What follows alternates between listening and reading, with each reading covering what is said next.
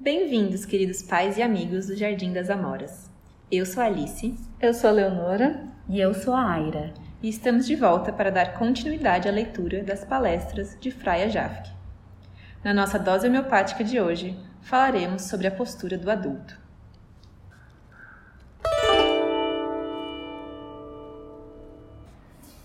Como vamos trabalhar na classe?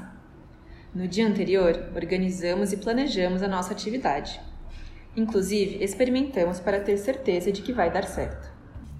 Deixamos tudo à mão para o próximo dia: panelas, jarras, colheres, ingredientes.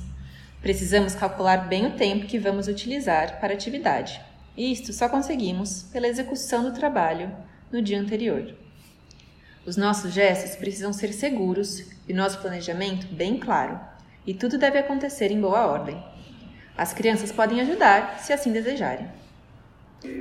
O professor precisa ter isto dentro do seu planejamento: facas seguras para picar frutas, colheres de pau para misturar um arroz doce, tabuinhas para picar e raspar cenouras, ralador para cenoura ou maçã. Sempre há um número de crianças que não vêm participar, apenas olham ou continuam a brincar. Para elas, é suficiente saber que essa atividade sempre acontece, e isto as deixa seguras e confortadas. A professora jardineira precisa estar atenta às atividades das crianças ao ajudar. Cuidado com as facas. As crianças precisam poder imitar o cuidado que a professora desenvolve com as facas e não apenas receber recomendações. Isto vale para tesoura, agulha, etc. Ao mesmo tempo, a professora precisa manter uma ligação interior com as crianças que estão mais longe a brincar. Colocar a mesa de tal forma que o olhar da professora possa abarcar toda a sala. Uma das crianças está fazendo alguma coisa perigosa. O que fazer? Com palavras, direcionar a criança e dar incentivos à brincadeira. Há um outro grupo brigando olhar para as crianças, dizer algo para incentivar a brincar ou distraí-las. Em ambos os casos, a professora jardineira não deveria interromper suas atividades, só em casos absolutamente emergenciais. As atividades não chegariam a um bom fim se sempre estivéssemos acudindo às crianças. É bastante difícil para a professora jardineira assumir essa atitude. Caso não consiga, as crianças logo percebem que a professora não está ligada ao seu trabalho e elas imitam também o nosso interior.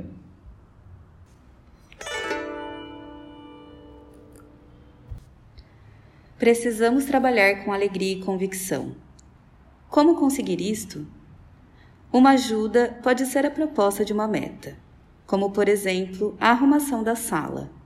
Eu posso me propor que desejo deixar a sala bonita e aconchegante. Como vou deixar o canto dos bichos, das bonecas? Como ficam melhores os cestos ou os panos? Será que as bonecas e os seus apetrechos estão bonitos e limpos? Os panos para brincar. Será que a mesa de época está bonita?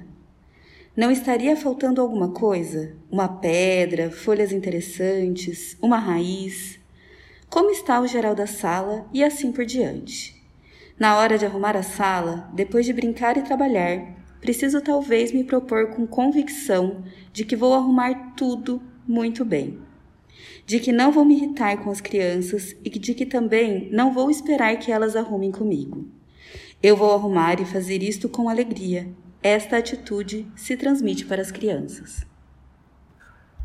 Outro exemplo seria com a costura. Há a proposta de que cada criança ganhe uma toalhinha costurada e bordada para o lanche. A ideia é entusiasmante e por um bloco de três semanas as crianças poderão ver a professora fazendo bainhas e bordando na sala. A professora e a auxiliar precisam realmente trabalhar com afinco, pois sobra bem pouco tempo para isto, pois precisa ser preparado o lanche, feita a arrumação e limpeza da sala e a roda contada, assim como a refeição. Ao costurar e bordar, criamos o mesmo ambiente gostoso de crescente expectativa e interesse que foi criado pelo zelador ao consertar a porta da sala. As crianças observam, querem saber o que o professor está fazendo, veem um montinho de toalhinhas crescer. Quando vai ficar pronto? a professora anuncia uma data. Chega o dia, que alegria! Hoje vamos passar a ferro as toalhinhas e usá-las. As crianças se ligaram ao trabalho do professor.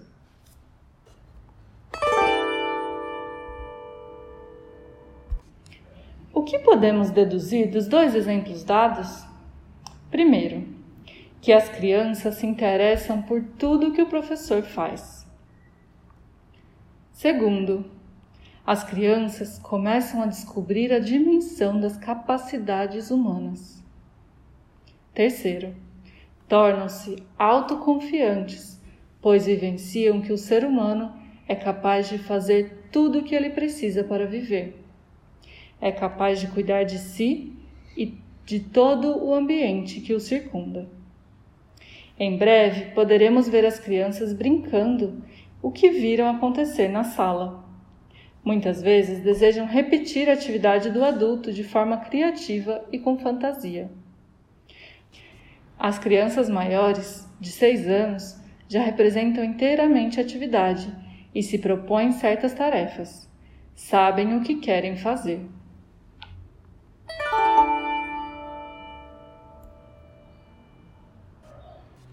Como escolher as atividades? Rudolf Steiner sugere que se faça objetos práticos para o uso cotidiano.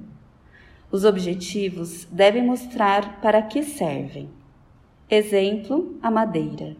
Com um retalho de madeira lisa e não fibrosa e um canivete, posso fazer um suporte para cartão que enfeitará a mesa de época em dia de festa. Posso tentar criar uma forma viva sem cantos duros. As formas atuam sobre a formação orgânica da criança. Podemos fazer pequenos objetos de bambu ou também lixar e aparar cascas de coco. Esculpir ou entalhar são atividades importantes, não são feitas pelas crianças. Elas apenas observam e aprendem a respeitar as ferramentas perigosas que o professor usa. Aprendem pelo exemplo, imitação, que precisam ter cuidado. A professora tem o um material cortante em pequenos estojos de flanela. Abre o estojo e, com cuidado, escolhe a faca apropriada. Em seguida, fecha o estojo.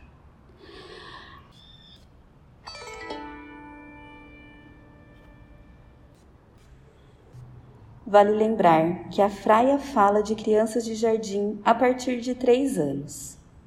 No berçário e no maternal do Jardim das Amoras, onde as crianças são menores, os nossos cuidados são voltados para o tripé básico para se estabelecer um ritmo saudável, como alimentação, sono e higiene.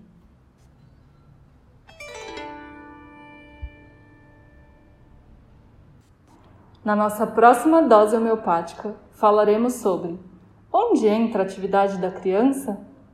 Até lá! Até! Até!